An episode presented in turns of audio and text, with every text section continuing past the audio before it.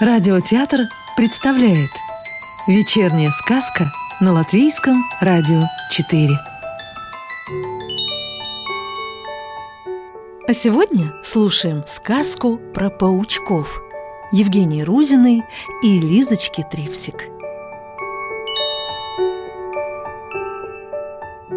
Дело было на старой даче – Глубокой осенью, когда людей на даче уже совсем не было, в щелке под самым потолком поселилось семейство пауков. Папа, мама и мамина мама-бабушка. Все в этом семействе шло своим чередом. Сначала мама-паучиха снесла яички, сложила их в паутинный кокон-торбочку и спрятала подальше – Яичкам предстояло пережить в теплом коконе долгую снежную зиму. Зимой мама-паучиха сидела у печки и прила свою пряжу, потихоньку приглядывая за коконом. Как там будущие детки? В доме скрипели от старости половицы, хлопали под ветром ставинки, за окнами то и дело завывало вьюга, наметая сугробы – а детки тихонько сопели и порой вертелись во сне. Им снились снежные паучьи сны, будто они на своих длинных лапках карабкаются по сугробам, потом съезжают вниз и качаются на паутинке, как в гамачке. Мама поправляла кокон, поглаживала его и успокоенно вздыхала. Ждать рождения деток предстояло еще долго, до самой весны – но и дел было не в проворот. Предстояло навязать будущим деткам башмачки, а это большущий труд, потому что, во-первых, деток должно было народиться великое множество, может быть, даже сто по числу яиц. А во-вторых, ведь у каждого паучьего ребенка, как ты уже знаешь, по восемь ножек – так что и маме-паучихе, и паучьей бабушке всю зиму приходится проводить за вязанием, не покладая рук, э, то есть лап. И один только паучий папа целые дни напролет в восемь паучьих лап добывает для своего семейства пропитание. А вечерами покуривает трубочку. Вязать-то он не умеет – про паучью бабушку отдельный разговор. Паучья бабушка носит клетчатый платочек с желтенькой каемочкой. Платочек как платочек. Одни клеточки в нем зелененькие, а другие коричневые. По этому платочку легко отличить бабушку от дедушки и других пауков. Заметите его, так и знаете, перед вами настоящая паучья бабушка. Тут уж не спутаешь. Правда, иногда маленькие паучата озорничают.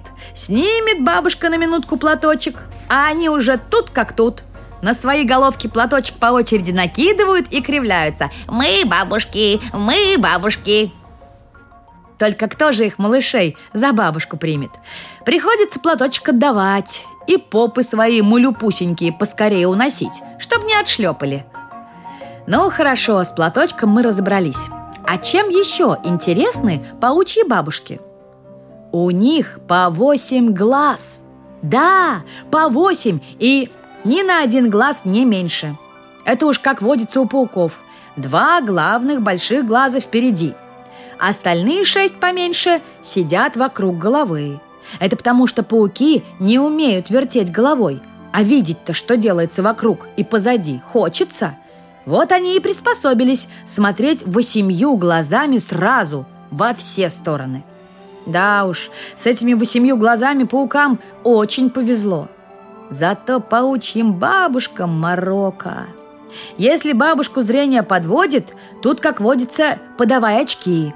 Это хорошо, если один глаз подвел, или два, ну или в крайнем случае четыре, или в самом при самом крайнем случае пять. Ну а что, если подводят все восемь глаз? Это сколько же пар очков нужно заводить? То-то же. А как начнет паучья бабушка надевать все эти очки, когда приходит время читать паучатам сказку на ночь? Надевает, надевает, надевает. А паучат уже и заснули, не дождались. Кому ж такое понравится?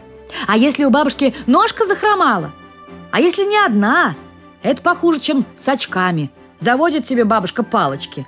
идет на палочке опирается. Пока все ножки переставит, да все палочки переберет, глядишь, а внуки рады радешеньки и разбежались кто куда. Короче говоря, нелегко быть паучьей бабушкой. Но, несмотря на все трудности долгой жизни паучьих бабушек, у них есть одно большущее удовольствие. Пока они не выжили из ума, а это с паучьими бабушками иногда от старости приключается. Так вот, пока они из ума не выжили, они рассказывают паучатам разные паучьи сказки.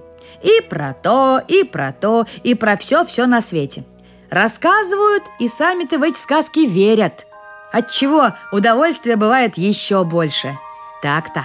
Но долго ли, коротко, сказка сказывается, а вот, наконец, и наступила весна – в один из первых счастливых солнечных дней из яиц вылупилось великое множество крошечных паучат.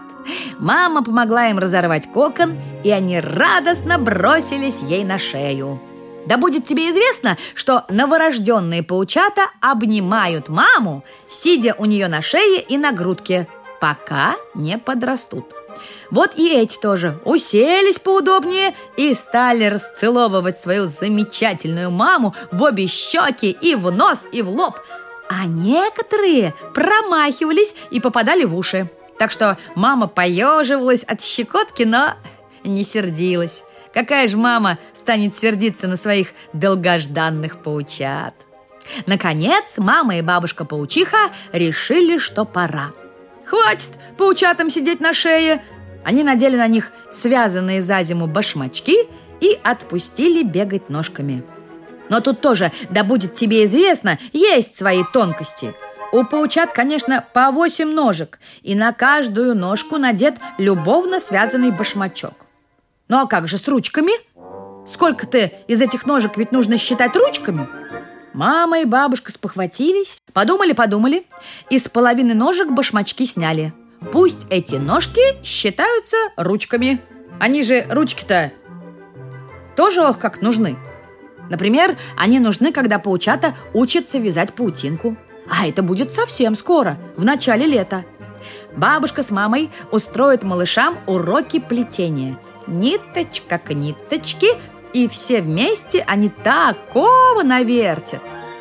Приедут на дачу люди, откроют ставни, распахнут окна, комнаты зальет светом, а тут, пожалуйста, готовы к их приезду замечательные, аккуратненькие паутинки, кружевные, все углы разукрашены, целые гирлянды под потолком. Ведь правда – Красиво! Добро пожаловать, люди! Вы рады? И будут люди с паучками все лето вместе мух ловить и добра наживать. Сказку читала актриса Екатерина Фролова. Новую волшебную историю услышите завтра.